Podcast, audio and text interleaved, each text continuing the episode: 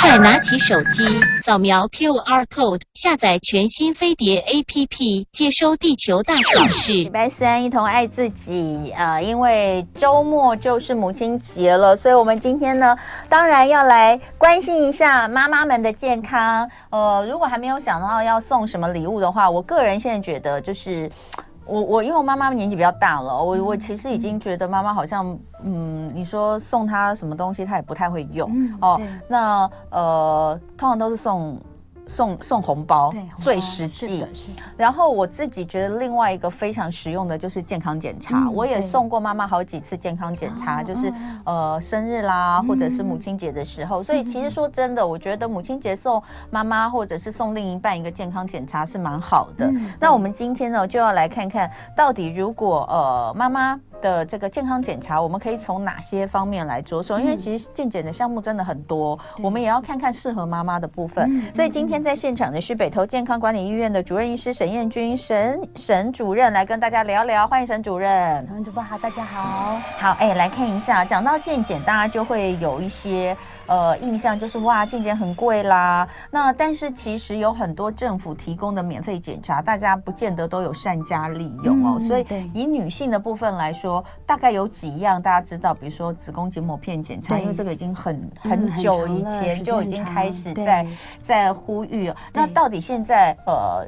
女生哦，有哪一些免费检查哦？嗯、我们请主任帮我们呃统整一下，好不好？好，那我们都知道，嗯、呃，卫福部其实有四癌筛检，然后去年的七月一号再加上第五癌，嗯、对，就是嗯、呃、用低剂量的电脑断层来做肺癌的侦测，嗯、对，所以四就变成四加一，嗯、对，那呃跟女生相关的，我们从年龄来看好了，其实三十岁，三十岁就可以开始了。三十岁的话，我们女生就可以做呃子宫颈抹片的检查，对，那其实每年都可以做，嗯、那政府是建议。说至少每三三年一定要做一次，嗯，对。那如果嗯、呃，这个当然那个口腔的。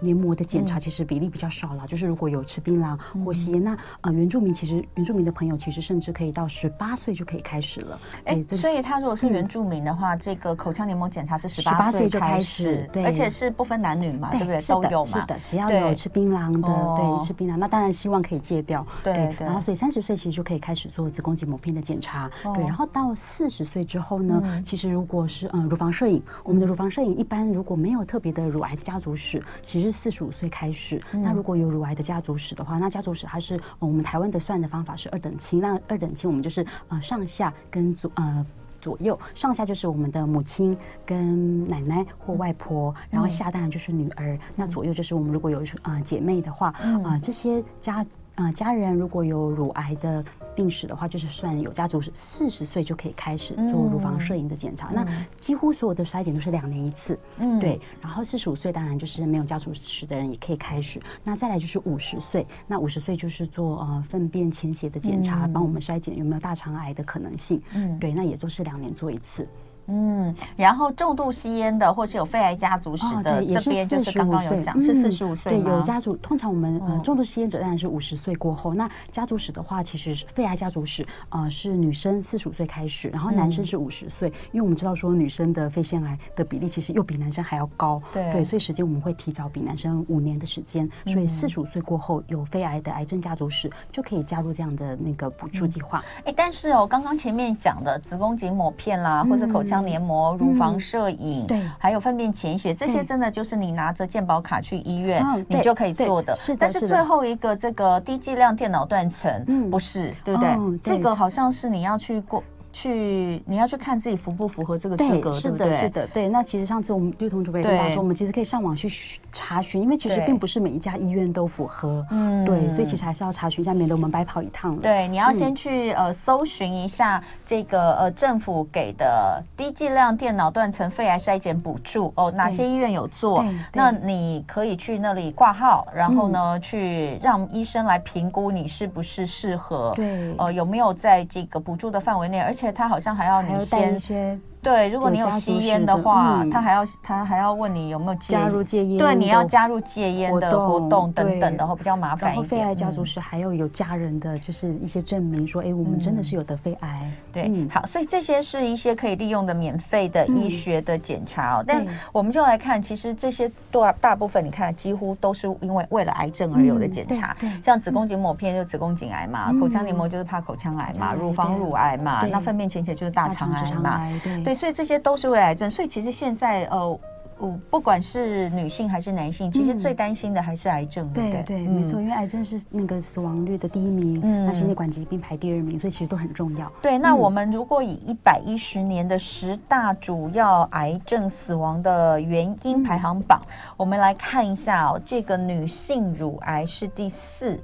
呃，卵巢癌是第十，这个其实都是只有女性才会发生的癌症，嗯、但它是在整个的男生女生加起来，对，对对，所以是最多的，还是第四，乳癌还是蛮高的哈。对，嗯嗯。那另外呢，呃，在不分男女的排行统计里面呢，嗯、我来看看，只有女性，可是它在不分男女的排行统计里面占据两个名次。嗯。那专属女性癌症的子宫颈癌跟子宫体癌是位居十一跟十五，嗯，对。所以其实妇癌对于呃女性的健康影响真的非常的大。那这四种专属癌症，一个乳癌，一个卵巢癌，子宫颈癌，子宫体哦，有哪一些是要特别当心的？Okay, 呃，嗯、我们也来透过这个，等一下我们会有一张可以搭配的图片哦，嗯、在 YouTube 这边是。会呃讲的比较清楚一点，所以等一下可以让大家来看一下。那当然，等一下回来除了讲这四种癌症之外，也会来看看到底要做哪些检查。那透过这些健康检查，是不是能够早期发现？那呃，还有另外一个，其实妈妈们都一定会碰到的，就是更年期。嗯、除了癌症之外，更年期之后，好多问题都会出来了。嗯、我后来才觉得，原来这个月经对女生是一种保护啊。等一下回来我们一起聊。嗯。今天吃喝同乐，呃，今天这个呃，一同爱自己单元呢，我们是在聊这个妇女的健康，因为母亲节快到了嘛。我们如果要送妈妈健康检查，关心一下妈妈的身体健康，我们要从哪些部分，呃，哪些部分来呃着眼？那今天在现场的是北投健康管理医院的主任医师沈燕君沈主任，刚刚有讲到这个四大女性的癌症：乳癌、卵巢癌、子宫颈癌跟子宫体癌。嗯、那我们就来看看到底哪些人有可能会是这个的高危险群。好，那。刚刚童主播其实有跟大家讲说，嗯，乳癌，然后卵巢癌、子宫颈跟子宫体。那刚刚的名，我们刚刚讲的排名其实是男生女生一起。对但是如果是女生单独的话，这四个癌症其实不管是发生率跟死亡率，其实都在前十名。嗯嗯，譬如像说，如果是发生率的话，乳癌是第一名，对。然后，嗯，卵巢、子宫颈跟子宫体其实分别有有第五名、第七名、第十名。嗯、对，那死亡率的话是第二名是乳癌，嗯、对。然后再来就是，呃，卵巢癌是第七嘛。子宫颈第八，然后子宫体是第十，所以其实那女性死亡第一名是什么啊？死亡第一名是乳癌啊，对不起，肺癌，肺癌第一名还是肺癌，还是肺癌，对，第一名是肺癌。好，OK OK，好好。那所以其实，所以我觉得肺癌是另外一个议题。哦，那是另外一个议题，真的。其实还是要好好的呼吁大家。对，好，那再来的话，危险因子其实我们聊过好多次，最重要的就是呃比较比较同质性高的就是乳癌，嗯，乳房，然后跟卵巢跟子宫内膜。对，因为子宫体癌主要就是到九十五 percent 都是呃子宫内膜癌嘛，所以这三个乳房、卵巢跟子宫内膜其实都跟荷尔蒙有关，荷尔蒙跟基因是很重要的因子。对，所以其实只要我们可以看到上面的。啊呃，要特别注意的呃人的话，危险因子的话，就是有家族史，对，啊、呃，而且这家族史不管是乳癌或是卵巢癌、子宫内膜癌，我们都把它看成是一起的，对，那当然是一等亲甚至二等亲以内的风险当然更高。那另外一大类的危险因子就是我们讲的荷尔蒙，那这些列的，譬如像说出经来的早，然后停经比较晚，然后呃，譬如像说比较晚生小朋友，然后或者是都没有生过小朋友，或者是没有哺乳，这些都跟我们自己内生性的荷尔蒙的铺路有关系，对，所以是。时间越长的话，呃，得到这些癌症的机会也比较高。嗯，对。然后另外，其实像肥胖啦、抽烟、喝酒也分别有有一些些关联。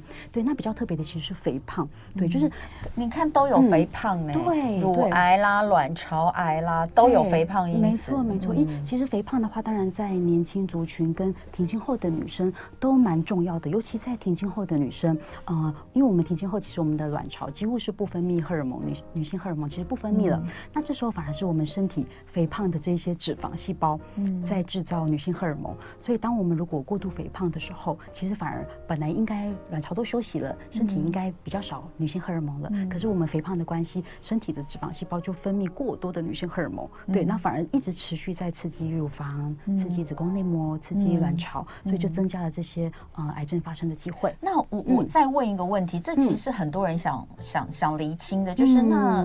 这些女性癌症的发生，就是跟女性荷尔蒙直接相关吗？哦、对，没错，是的。所以，我们女性荷尔蒙越少，嗯、应该就是癌症相对来说几率越低。对，比较低。对，没错，嗯、没错。嗯，对，因为其实荷尔蒙就是女性荷尔蒙刺激她们增生，对，所以在增生的过程中，增生的频率越高，其实万一有一点点的出错，嗯、我们身体有很多的除错机制，嗯、对，但是没有办法，它还是有它的极限。嗯，对，所以只要嗯。增生的机会高，然后出错机会如果又没有出到的话，其实它就癌变了。嗯，哎、嗯欸，那可是。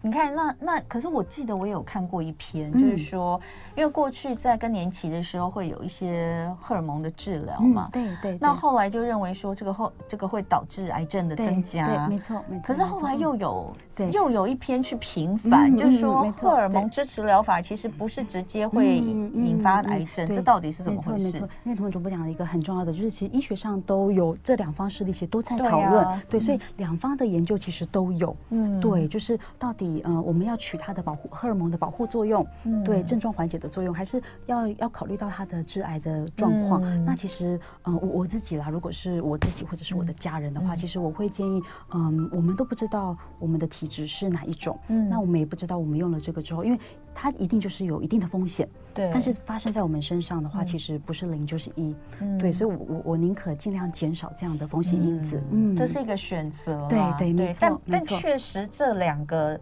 这两个两派的说法，其实到现在为止没有个定论。对，然后另外就是我们给予的方式，就是我们就不要用吃的或者是用打的，我们其实可以用局部涂抹的方式，对，可能也可以缓解症状，然后又有有就是可能致癌的那个效果不会那么的强，对，确实是有这个方式。等一下我们。会在讨论更年期的时候，其实可以再讨论这个部分哦。但是刚刚因为顺便讲到了肥胖嘛，所以呃就讲到乳癌跟卵巢癌的这个致病因子的第一都是肥胖，对哦。所以那当然这个要要特别注意一下。我们刚刚讲的是乳癌嘛，对，乳癌、卵巢癌其实也是。对，那所以再往下的话，就是我们刚刚讲的子宫颈跟子宫子宫体。对，那子宫体其实就跟我们刚刚说乳癌和卵巢癌很像。对，所以其实我们可以看微信族群都差不多。那子宫颈的话，就是我们讲过，因为它跟呃人类乳头病毒高度相关，嗯、对，那所以其实最主要的接来源当然就是我们的呃性接触，但是其实确实我们生活上有一些活动也是有可能，嗯、像刚刚同主播讲的游泳啦等等，其实都有可能，对，嗯、所以其实我们都嗯、呃、尽量减少。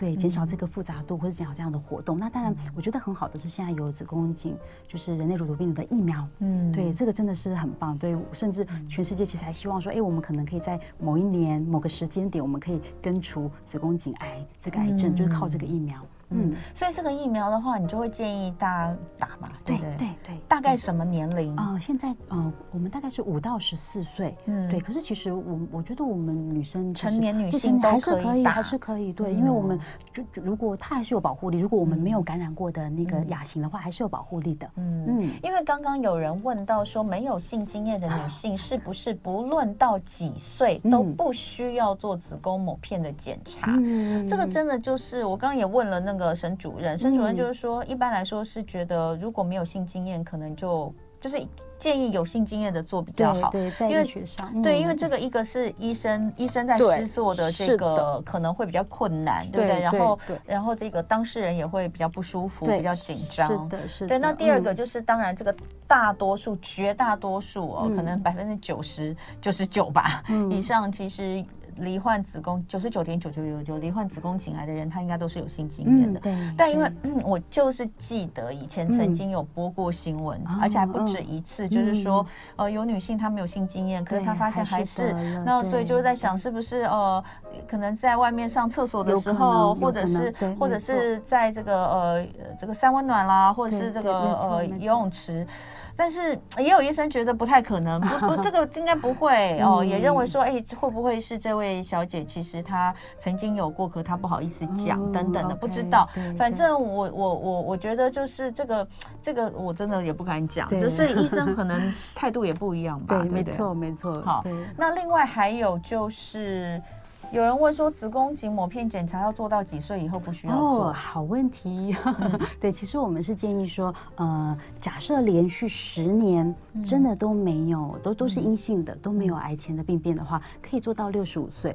就是有有这样的建议，这样、嗯、那只那但是在六十五岁前，只要有一次是、嗯、呃有癌前病变的话，就是可以再多做二十年哦，八十五岁，所以其实就是可以一直做一直做。好，嗯。那另外有人问说，为什么没有性行为，子宫颈还是会发炎？哦，会会会，会的，对，会的，嗯、因为我们其实呃女生的子宫颈有很多的腺体，嗯、对，那腺体就是会分泌一一体啊，那如果它的出口有阻塞，都可能会发炎。那譬如像说我们泌尿道感染，嗯，对，泌尿道感染有时候因为我们的生殖道其实很近，嗯、对，那泌尿道感染其实还蛮容易会影响到我们的子宫颈，对，嗯、所以其实是从泌尿道感染传染过来是有可能的。嗯，嗯。好，所以这些呢，很多人关心的这个子宫颈的问题哦，就一起回答。嗯、那另外来看，就子宫体癌哈，嗯、子宫体癌其实相对是少了，啊，对，嗯，应该说它的发生率其实也不低，但是它比较容易让我们看到，嗯、就是跟卵巢相比，对，因为卵巢其实比较深一点点。嗯、那子宫体的话，其实，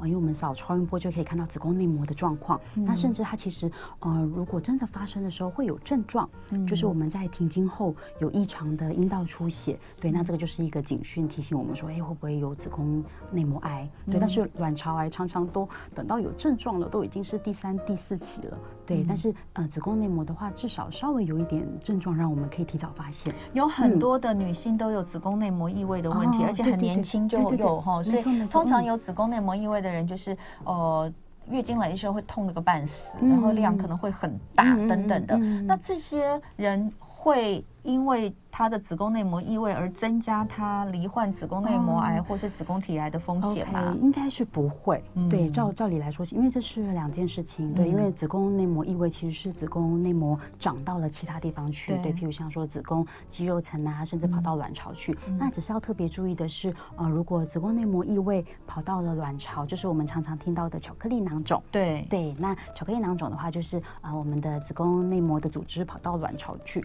那它还是一样会跟着我们的月经周期增生，然后出血。嗯，那但是呢，它的血其实是排不出来的。嗯，对，所以血液其实是一个蛮强的刺激物。嗯，对，所以时间久了，其实呃，巧克力囊肿在医学上其实它也是一个危险因子，就是它是卵巢癌的危险因子。对，所以巧克力囊肿也是要追踪的哦。就是除了它变大以外，也要小心里面会不会有一些实质的呃不正常的组织产生，那就要小心是不是有癌化了。嗯，这样讲就非常清楚了。所以子宫内膜异位如果是在子宫体内，嗯，对，呃，比较不用担心它会变成子宫内膜癌或是子宫体癌。但是如果它是跑到卵巢那边，就是也就是所谓的巧克力囊肿，它确实时间久了有可能会是卵巢癌的致病风险。对，所以这个是要注意。那有人问说。刚刚讲的那个子宫颈癌的疫苗是只要打一次还是每年打呢？大家其实可以看，就上网搜寻，因为一般疫苗我记得都是建议打三剂。对，那隔多久？有些是两个月、四个月，其实不同厂牌，然后不同价次的会有一些些不一样，然后不同年龄有会有一点不一样，但是一般都建议打三次。嗯嗯，好，那所以呃，我们刚刚把这几种癌症呢跟大家稍微分享一下，就是它的一些高危险群哦。那呃，像是子宫子宫。颈癌哦，那呃，子宫颈刚刚说的子宫呃乳癌，还有卵巢、嗯、卵巢癌跟子宫体癌，子宫体，子宫体癌它肥胖都是第一因子。嗯、那当然还有一些慢性病也有。对，那但是呢，呃，我们来看一下。在子宫颈癌的部分哦，呃，过早发生性行为的少女有可能有，抽烟有，不当性行为或多重性伴侣，免疫力不良啊，对，这些都有哈。对，那呃，三十到四十岁以上的女性是比较好发的年龄，对，没错。那子宫体癌呢，我看到有两个东西是比较特别的，我我不知道前面乳癌跟那个卵巢癌有没有，对，不曾哺乳跟不曾生育。哦，对，刚刚另外两个有这个也有这个因子？对，只是可能我们。们把它写在一起了。对，那不曾哺乳跟不曾生育到底是为什么会让你得到一些腹癌的几率比较高？对，因为我们哺乳的时候，或是我们怀孕的时候，其实那时间是没有月经的。哦，所以意思就是那时候就没有雌激素的那个周期的铺路。所以不曾哺乳跟不曾生育的话，也就是说它的荷尔蒙影响的时间比较长。对，嗯。好，三十岁以后才生第一胎，那同样的道理，道理就是说，你如果早点生，你就早一点这样。对，所以那种一直在生，所以过去那种呃，就是比较早的时代，一直生一直生，家里面生十个小孩一直没停，相对来说机会比较低。嗯，对我外婆就生十个小孩，而且但她其实怀孕十二次，因为中间有两个是 后来是腰，就是生以前以前会流产，对流产夭折，生生出来之后就就死掉了。对，所以。十二次怀孕，十二次怀孕生产十二次，嗯，对她没有得癌症。好，五十五岁以后才停经的，也就是越晚停经的人，对荷尔蒙铺路的时间更长。对，嗯，然后出经是在十二岁前，对，十二岁现在小女生很多都很早。有一有一种说法是出金来的早，停经就来的晚，不一定，真的吗？这是不一定的吗？不一定，不一定。嗯，我 我以前一直听到是这样，所以就会觉得那这些人不是很衰吗？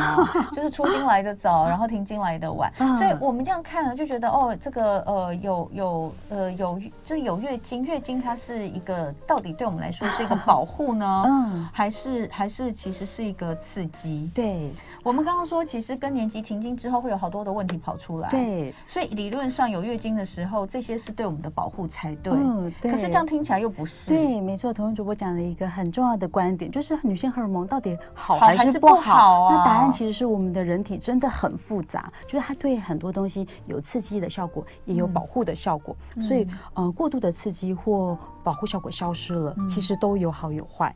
对，好所以嗯嗯，好，所以等一下回来后，我们就来聊一下这四种癌症大概做哪一些检查是比较有效的，直觉可以发现的。嗯嗯、那当然还有更年期的问题，待会回来继续聊哦。嗯、今天礼拜三一同爱自己呢，我们要来用实际的行动关心妈妈的健康，要聊聊的就是妇女三大健康焦点。今天在现场是大家最喜欢的北投健康管理医院的沈燕君主任医师。那沈主任刚跟我们聊了呃。第一大重点就是，呃，到底有哪些免费的健检项目哦？希望大家可以多多利用啊。那第二点呢，就是把这个女性比较多的这个发生率比较高、死亡率也比较高的四种女性专属癌症哦，跟大家做了一些呃说明。那刚刚有讲了呃，包括高风险族群。那当然，接下来我们要来讲的就是那怎么检查。那我们先来讲一下有哪些健检项目可以来应对。嗯，好，那呃，女性的癌症的话，第一个当然就是乳癌发生率第一名，嗯、对，然后死亡率其实也是第二名。嗯、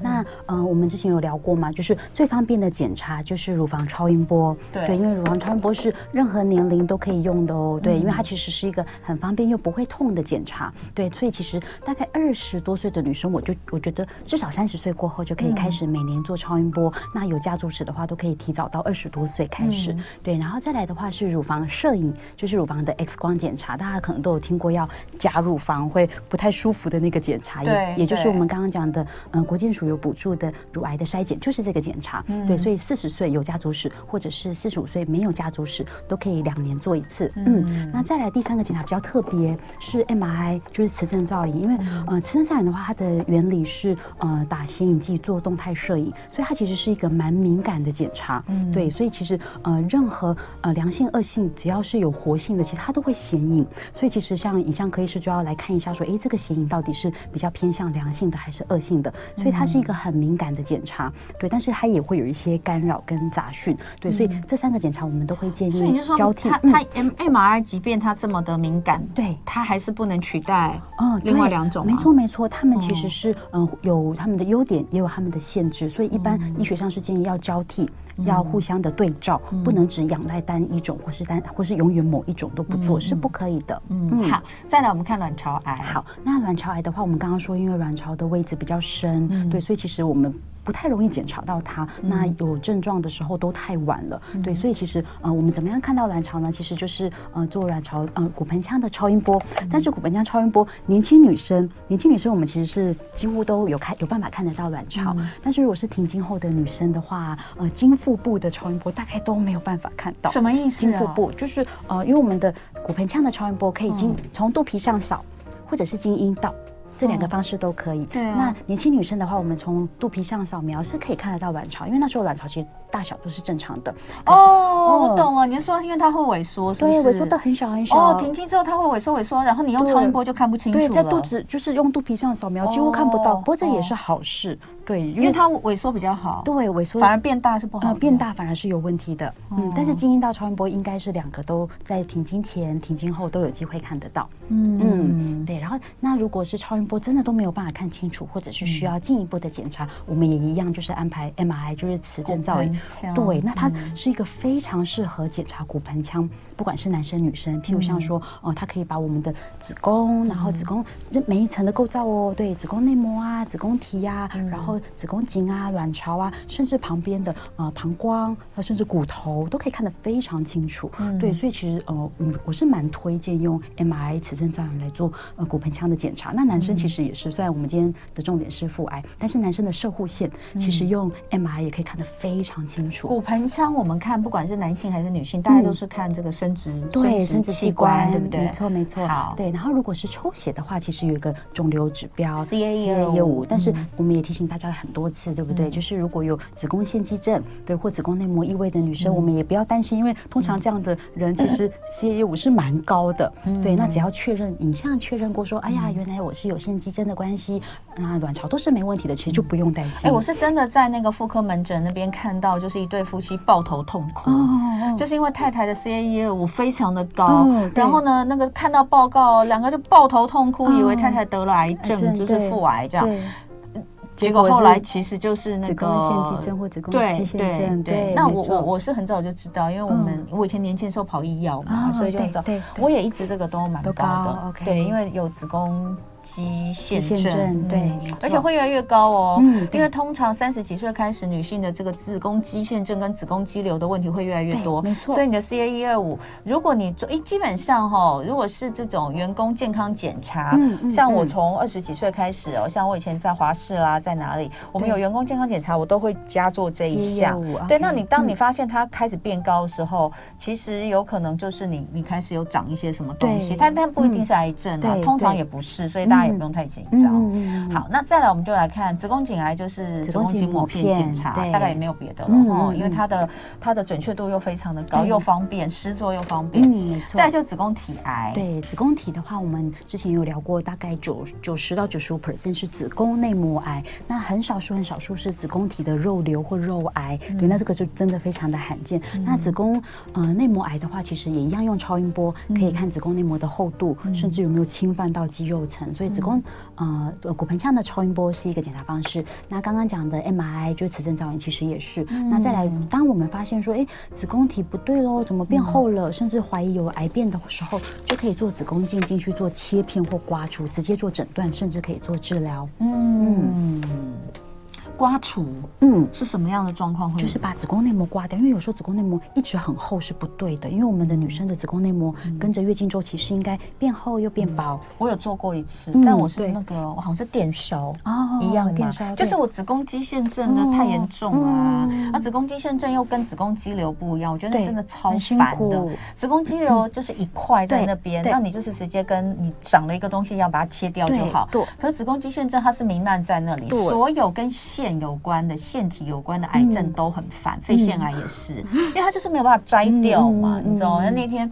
一个朋友也是在跟我讲，就是家人就是诊断出肺腺癌，哦、那那个真的是他说呃就是呃三个月内，他说上一次照到的时候才零点一公分，嗯嗯、然后觉得因为很小嘛，零点一真的很小很小，对，很小，那他们以为可能只是一个什么旁边，而且也也是在在肺的边边，所以他们一度以为是淋巴还是什么鬼的，哦、对对对，反正就是没有有可能对没有没有去注意，然后三个月后回诊，嗯、因为因为呃就是呃这个家人他有其他的。的问题嘛，是三个月之后回诊，它变三公分。啊，真的，哦那很快。所以那一天，因为那天刚好我跟朋友在一起，然后朋友跟我讲，我就跟他说，如果是这样，零点一在三个月三公分，我说他是肺腺癌的几率超级无敌高啊，恶性的机会很高。对对，所以后来去果然就是肺腺，肺腺。那我就说，我就跟他讲，我就说那个 就是很麻烦，他就说那这样是不是开刀？我就说基本上我觉得不会开，嗯，如果到三公分，三公分还有机会，就是因为现在其实我们可以用手术合并一些标靶药物，对对，所以可能还是有机会。其实那个肺腺癌的治疗，我要再次讲一下，虽然今天我们讲的是这个女性的癌症，但是因为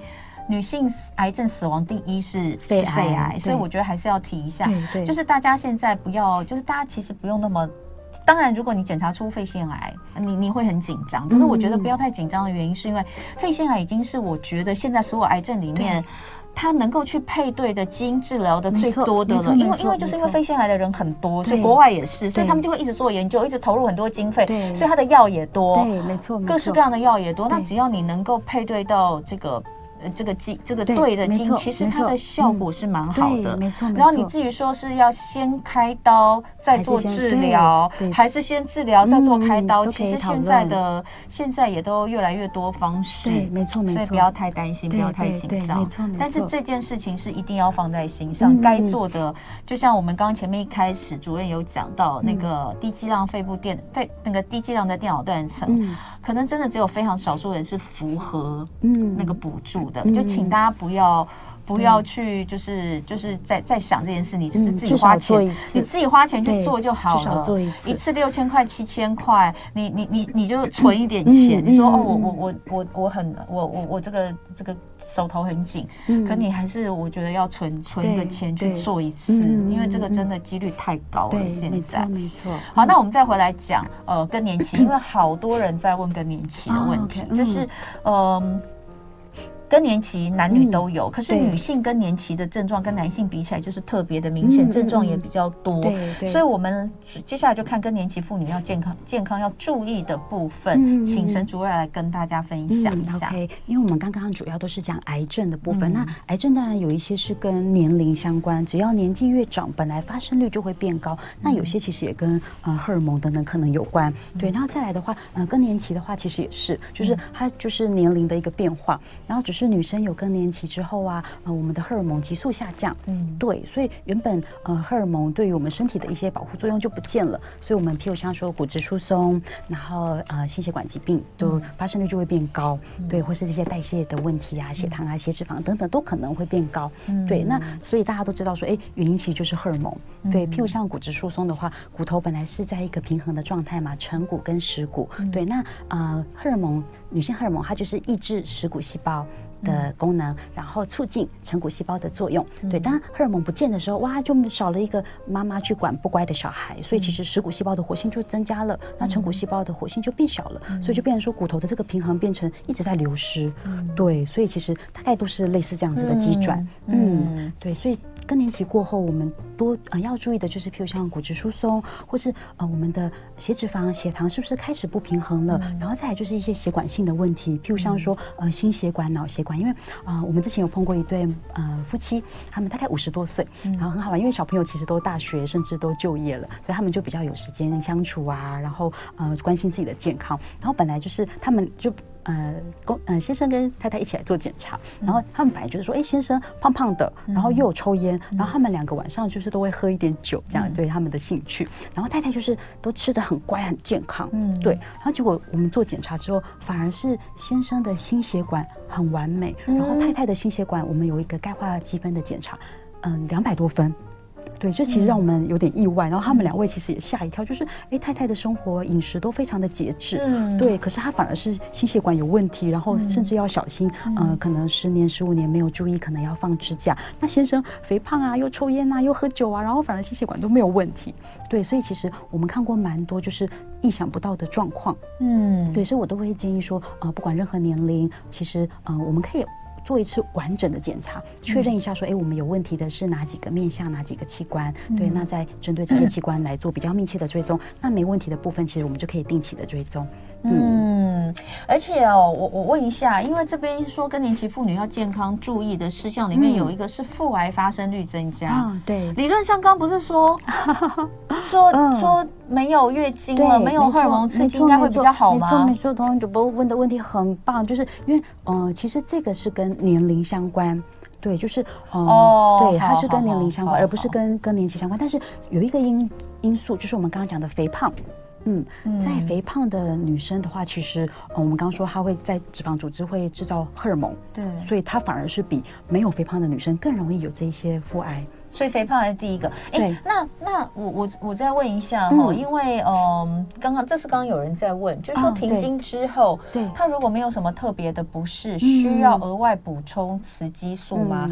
如果适量补充的话，会有子宫颈癌癌变的几率吗？啊，我们等一下回来讲一下那个雌激素哈。嗯，好。今天在现场的是北投健康管理医院主任医师沈彦君沈主任来跟我们聊聊女性的一些健康状况哦。这个母亲节快到了，一定要好好的关心一下自己。我们都是妈妈哈，嗯、我跟沈主任都是妈妈，嗯、所以我们要好好关心一下自己的健康。刚刚有讲到那个更年期的荷尔蒙补充哦，嗯、刚刚我们有一位朋友问说，他没有什么特别的不舒服，那要不要补充雌激素？以我们的角度是不要，比较好。嗯，即便你哦，就是就算你有一些不舒服哦，但是如果你有一些高风险因子，癌离就妇女妇癌的高风险因子，其实都应该要非常谨慎来使用，对，不对？最好跟妇科医师讨论过后，比如像说，哎，有不同的局部的，就是涂抹的方式，对。但是要不要做很长期的，这个其实是要再多思考一下，思考一下，思考一下。好，那再来哈，呃，刚刚有人问这个问题，我们一起回答哈，就是 MRI 的显影剂会伤肾吗？嗯，OK，好问题，就是我们的显影剂啊，主要分成两大类，一个是电脑断层用，电脑断层就是 CT，电脑断层用的是含碘的显影剂，然后 MRI 就是磁振造影用的是含嘎的显影剂。嗯。嗯，对，所以像含碘的显影剂的话是，呃伤伤肾的机会是比较高的，含钾其实不会，但是这两个显影剂很重要的是，肾功能不好的人都不建议打。对，因为他们主要还是由肾脏去代谢跟排除，哦、所以肾功能不好的人，其实，呃，除了含碘的可能会伤肾以外，他们也会不容易排出来。嗯嗯，那时间久了，其实会造成一些，呃，譬如像说含嘎的显影剂，它会有一些皮肤的病变。嗯，对。然后，那另外含碘的显影剂是，呃，过敏的风险会稍微高一点点。嗯嗯，好，所以如果肾呃肾功能不太好的人，可能在做这些检查的时候，要先跟医生讨论一下。没错，没错。嗯，好，那所以呃刚。刚刚刚这一位他说他三十二岁，他的肾丝球过滤率是七十五分，那他很怕说 MRI 做会让他不会不会不担心不担心对。哇我的天哪，什么是肾丝球过滤？这我我觉得他也许对对我们这位听众有可能他自己有一些家族的病史或什么，所以会特别去去了解这件事，否则我们应该一般人不太会对，应该是说我们。其实会抽抽血会抽，比如说肝功能、肾功能，对，那肾功能其实有一个呃肌酸酐，它就可以换算计算，对，换算成肾丝球率过滤，但是它是预估的，它是用计算的，它跟年龄啊、体重啊，跟呃刚刚讲的 creatinine 有关系。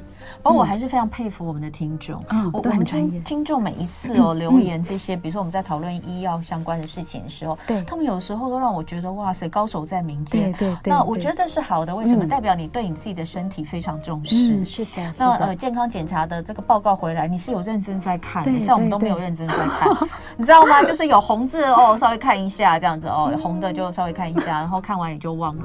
所以我我每次哦都一直在问那个北投北投的那个，哎，请问一下，我上一次那个检验的报告那个 那个那个数字是多少？就 就一点一帮同主播安排，要再回来，一点印象都没有，这样要再回来，要再回来。他们比我，他们他们那边都有存档建档，都看得很清楚。嗯，好，最后我们来讲，因为就母亲节了嘛，那呃，你会怎么帮妈妈安排母亲节礼物？因为如果要送健检给你妈妈的话，对，嗯、呃，如果要送给母亲的话，我就会建议，就是我们刚刚讲的观念，就是其实最好是哦，从来没有做过的话，完整的检查做一次，嗯、对，因为我们真的看过太多极端的案例，就是原本以为。乳房会有问题，结果是肺有问题或胰脏有问题。嗯，对，所以我们都不要预测说我们可能哪边会出问题，嗯、我们先做一次完整的检查。嗯、对，譬如像说磁振造影啊，把从头部到骨盆腔全部都看过一遍，嗯、对，所有的器官、血管，然后内脏等等都看过一遍，然后肺部的电脑断层，我们看一下肺部有没有问题。然后很重要的，其实肠胃道内视镜，我觉得也非常非常重要。嗯、对，因为胃癌跟大肠直肠癌的发生率跟死亡率其实也高。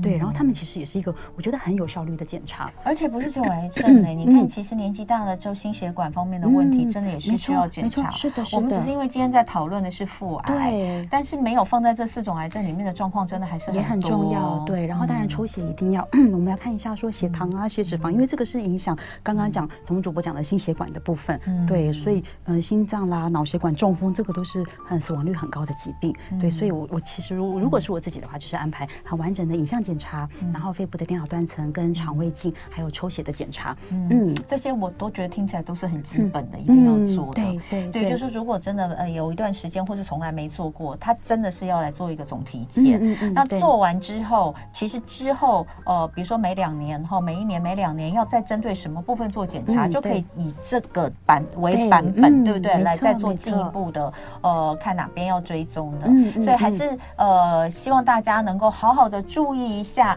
自己家里面女性的健康状况，对不对？注意一下妈妈，注意一下太太，对，呃，注意一下姐妹，重点做最重要，注意一下自己，自己最知道自己身体状况，对不对？偏偏有很多东西我们是感受不到的，感觉不出来的，那就要透过一些检查来做一些辅助哦。那所以呃，今天非常谢谢沈彦君主任，呃，北投健康感染医院呃，来跟我们分享有关于妇女三大健康焦点，希望我们所有的妈妈们都很健康。谢谢沈主任，也提前祝你母亲节快乐。谢谢，当主播也是。